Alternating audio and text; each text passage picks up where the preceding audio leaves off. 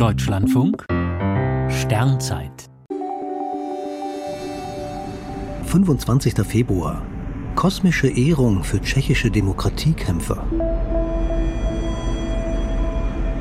Der Asteroid Jan Sajitz steht abends ein kleines Stück links vom Jupiter im Sternbild Widder und der Asteroid Palach befindet sich mitten im Stier oberhalb von Aldebaran. Beide erinnern an Studenten, die sich nach dem Ende des Prager Frühlings selbst verbrannten. Jan Sajitz wählte heute vor 55 Jahren den Freitod, um gegen die gewaltsame Niederschlagung der Demokratiebewegung in der Tschechoslowakei zu demonstrieren. Fünf Wochen zuvor hatte sich Jan Palach auf dem Wenzelsplatz verbrannt.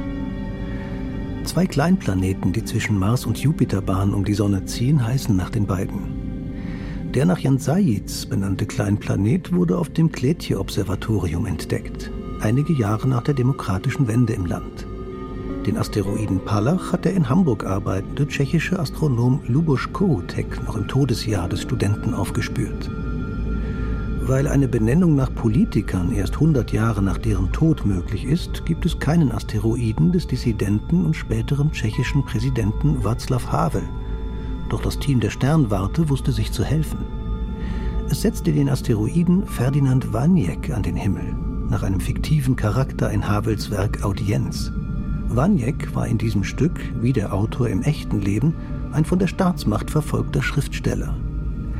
Havels alter Ego steht gegen Morgen im Sternbild Füchschen am Osthimmel.